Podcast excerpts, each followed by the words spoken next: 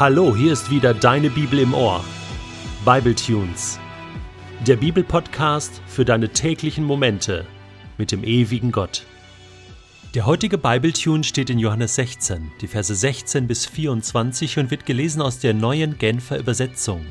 Es dauert nur noch kurze Zeit, dann werdet ihr mich nicht mehr sehen. Und es dauert noch einmal eine kurze Zeit, dann werdet ihr mich wiedersehen.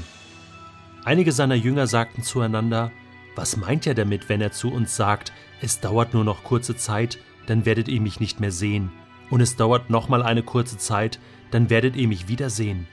Und was bedeutet es, wenn er sagt, ich gehe zum Vater? Sie überlegten hin und her. Eine kurze Zeit, hat er gesagt. Was heißt das? Wir wissen nicht, wovon er redet. Jesus merkte, dass sie ihn gern gefragt hätten. Er sagte zu ihnen, Überlegt ihr miteinander, was ich meinte, als ich sagte, es dauert nur noch kurze Zeit, dann werdet ihr mich nicht mehr sehen? Und es dauert noch einmal eine kurze Zeit, dann werdet ihr mich wiedersehen? Ich sage euch, ihr werdet weinen und klagen, aber die Welt wird sich freuen. Ihr werdet traurig sein, doch eure Traurigkeit wird sich in Freude verwandeln. Es geht euch wie der Frau, die ein Kind bekommt. Während der Geburt macht sie Schweres durch, aber wenn das Kind dann geboren ist, sind alle Schmerzen vergessen, so groß ist ihre Freude über das Kind, das sie zur Welt gebracht hat.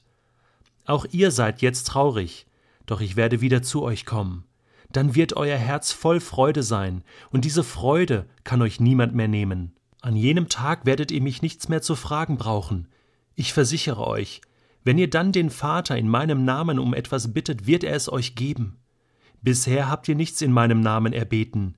Bittet, und ihr werdet empfangen, dann wird eure Freude vollkommen sein. Während ich das Johannesevangelium Stück für Stück lese, versuche ich mich ab und zu mal in Johannes hinein zu versetzen, so nachträglich quasi.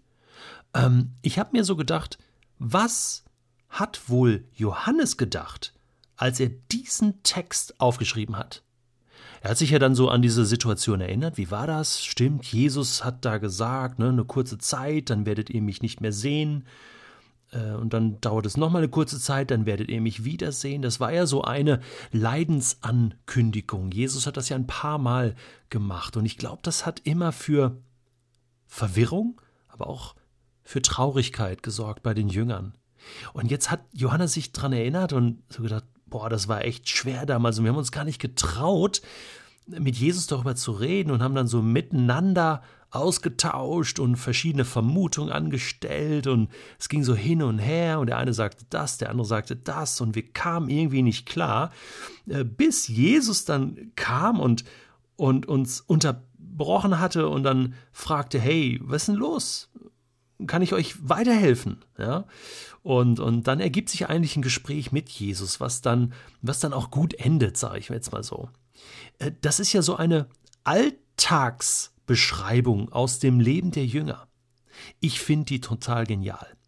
Am Anfang konnte ich damit nichts anfangen, ganz ehrlich. Ich habe das gelesen und dachte so, hä, wieso wird das wiederholt? Also dann erst sagt Jesus das, dann wiederholen die Jünger das nochmal, dann wiederholt Jesus das nochmal. Also es ist quasi dreimal steht da das Gleiche. Ist dir das aufgefallen? Ich finde das langweilig, unnötig, hätte man irgendwie abkürzen können. Da muss ja irgendein Sinn hinterstecken. Und ich glaube, die Botschaft, die Johannes uns vermitteln will, ist die. Was waren wir bescheuert? Was sind wir doof gewesen? Hey, wir hatten Jesus, den Messias, in unserer Mitte. Und so oft haben wir nicht gefragt. Wir hatten ihn in unserer Nähe. Und so oft, so oft sind wir nicht zu ihm gegangen und haben ihn um Rat gefragt, ihn um Weisung gebeten, ihn einfach hineingenommen und gesagt, Jesus, sag du, sag du, was Sache ist, sag du, hilf du uns weiter, zeig du uns den Weg. Wie viel Zeit haben wir verplempert und vergeudet mit eigener Anstrengung, mit eigenen Überlegungen. Dabei war Gottes Sohn jederzeit erreichbar, war immer da und, und, und wir haben es nicht gemacht. Wir haben es einfach nicht gemacht oder viel zu wenig, ja, bis er dann gekommen ist und uns unterbrochen hat und uns gezeigt hat, wie die Lösung aussieht. Und das war immer so genial, das war so einfach, das war so, warum nicht immer so? Ich glaube, das ist so der, die Atmosphäre, in der Johannes das schreibt. Was waren wir nur dumm? Warum haben wir nicht mehr vertraut? Warum haben wir nicht mehr nach Gott gefragt? Und ich glaube, uns geht es heute genauso. Wir denken manchmal, ja, wenn Jesus mitten unter uns wäre, ja, dann wären wir ständig mit ihm zusammen, dann würden wir ständig ihn fragen und so weiter. Ich sag dir was. Auch wir würden uns so verhalten wie die Jünger. Wir würden uns dran gewöhnen. Und wir würden immer wieder versuchen, eigene Wege zu gehen. Ist das nicht so?